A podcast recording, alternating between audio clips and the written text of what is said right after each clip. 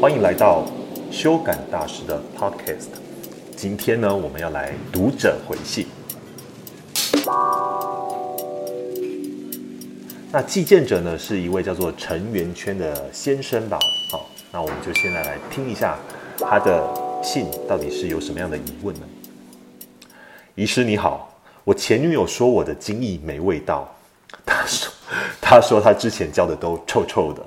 于是我上网查了一下，才发现说可能是射护线的问题。可是我最近有去做全身健康检查，包含射护线超音波以及 PSA 都正常。请问我有可能是哪里出了问题？至于味道的部分，因为我鼻子真的不太好，所以我也不知道我是一直都没味道，还是突然没味道的。希望您可以回复我，谢谢。好，我们谢谢陈圆圈这位先生的来信。好，那这个资讯量有点丰富吼。好，所以其实呢，大家都知道呢，这个精液呢，它其实是有特殊的味道的。那一般乡民都会说，就是佳明的味道嘛。那我相信呢，一般男生只要有滋味或是有性经验，大概都会知道说，就是这个味道非常的特别。OK，我就记得我小时候啊，就是呃。在国中的时候呢，就跟同学在做化学实验的时候啊，然后就是摸到那个氢氧化钠，就觉得滑滑的。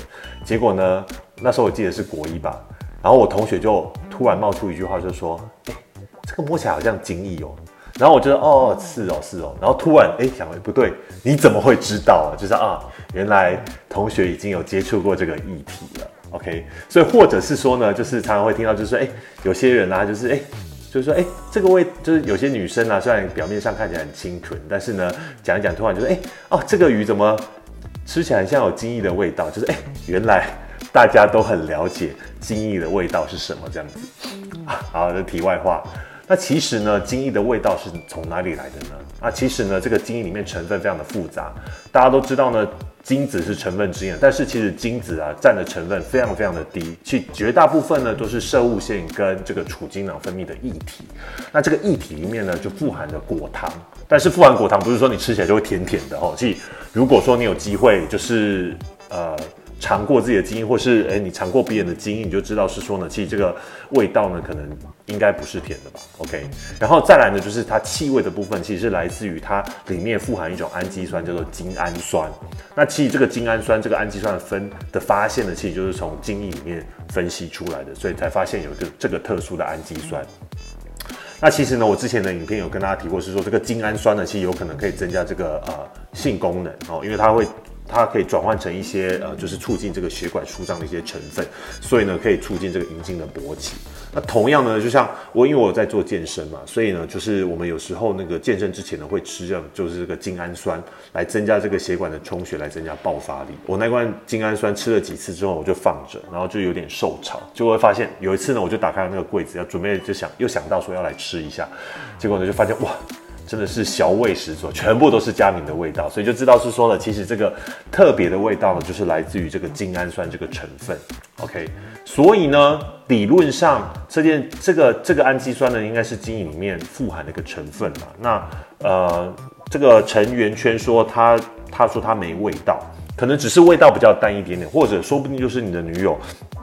那时候呢，你的前女友呢，就是刚好都鼻子塞住了，因为其实味道这件事情呢，其实是嗅觉大部分所所提供的，所以如果说的鼻子有点塞住呢，可能味道就不是那么的的明显，所以应该不是完全没有味道，只是说味道比较淡一点点。那当然呢，这跟因人有因人而异啦。而且你前女友说臭臭的这件事情，不见得是因为精氨酸的味道所引起的，它可能是其他的东西，比如说，就像网络上就很多人会说嘛，吃凤梨啊，精液会甜甜的，那你吃的其他东西呢，也可能会影响。影响到这个精液的气味，所以说不定是因为其他的物质所引起的这个味道，而且说不定呢，你的才是正常的，那你你前女友的其他前男友呢，反而才是不正常的。比如说，他可能是因为发炎的关系，所以导致这个味道特别重，而不是因为你的关系，说不定你才是正常的。OK，所以呢，就像你讲的嘛，因为你说你担心是射物线的问题，我因为这样子呢，有上网也查了一下，查到一些呃。一些我觉得可信度不是非常高的一些文献啦，那我觉得呢，你也不用太在意，因为你既然已经都做了全身健康检查了，射物线的超音波跟 PSA 都正常，所以我觉得呢，你射物线有问题的机会应该不高。如果说你同时也没有什么疼痛啊、排尿的障碍，我想不用太紧张。如果如果你真的非常的担心的话呢，你或许可以考虑去做个精液分析的检查，看一下自己精液的活动度怎么样啦，看一下正常的这个精子的这个状况怎么样。只要说你的精子数量啊、活动度啊、形态都正常，我想这个这个受孕的机会应该不会比人家来的差一点，所以你不用太过于担心。那除了气外之外呢，其实呢还有几个呢，你也可以稍微注意一下，就是颜色的部分。基本上呢，就是精液的颜色呢，应该是啊乳白色、灰白色，然后甚至有点偏黄色，我觉得这都是正常的。那如果说呢，你今天出来是像鼻涕一样是绿色的，那你可能要担心说是不是有发炎的状况产生。那另外呢，有些比较常见就是所谓血精的状况，就是出来呢是红色的或者是褐黄、褐红色的。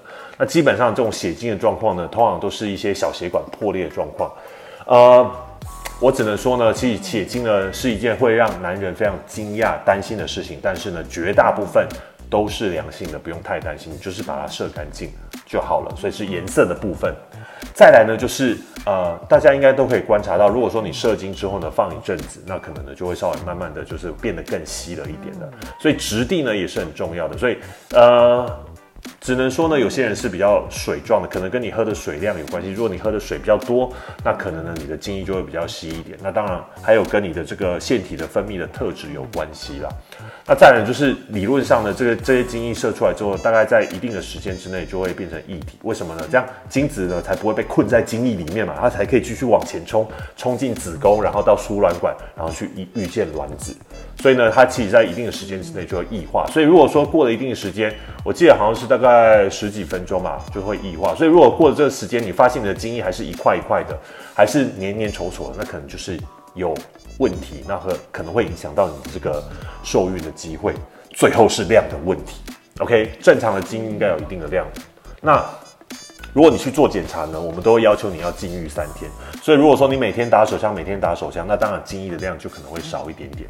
那再来呢，精液的量呢也会跟你的兴奋程度有关系。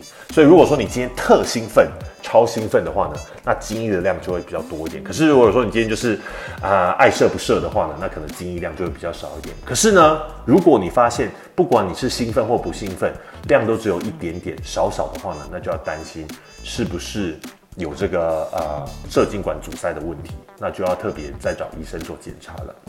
那再来呢，就是很长，我被问到一个问题，就是射不远该怎么办？OK，那这个呢一样还是跟兴奋度有关系，然后呢跟有些人其实尿道狭窄的关系，所以他不仅不仅就是射不远都用流的之外呢，另外呢就是他那个怎么说？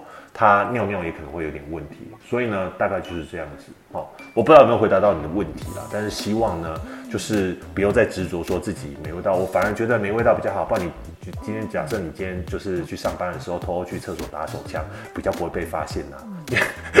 就是说，你今天如果说味道是很重的人，那你今天在厕所。偷打一枪，那就马上就被人家闻到，就被发现同事你是呃就被同事发现说你是薪水小偷了嘛，所以这不见得是件坏事。只要你的性功能是正常的，啊，就是精液检查分析的结果是正常，我想应该不用太担心。以上呢就是我回复听众成员圈的呃解答，希望呢你会觉得满意。好，那如果说呢你有疑问的话呢，非常欢迎你写信给我，我的 email 是 g u d r w n。小老鼠 gmail.com，所以呢，我会很高兴，你可以就是呃寄信问我。那另外呢，如果说呢，呃，我也希望呢，就是如果说可以的话呢，你可以录下自己的声音寄给我，那我也会呢，就是你可以就是变音啦。如果说你很担心被别人认出来的话，你可以自己变音啊，或干嘛。然后如果说你也可以特别注明要求，我也可以呢，在 podcast 里面呢，就是帮你。啊，变造一下。那我也会想要发起一些主题来请诶收集大家的一些想法跟回馈。比如说，我接下来想问大家，请问你曾经在野外打过炮吗？如果有的话呢，欢迎你寄信给我，或是最好的话就自己录音档给我。那我可以收集完之后呢，分享给大家。最后，最后最重要的就是一定要记得订阅我的 Podcast。我们下次见，拜拜。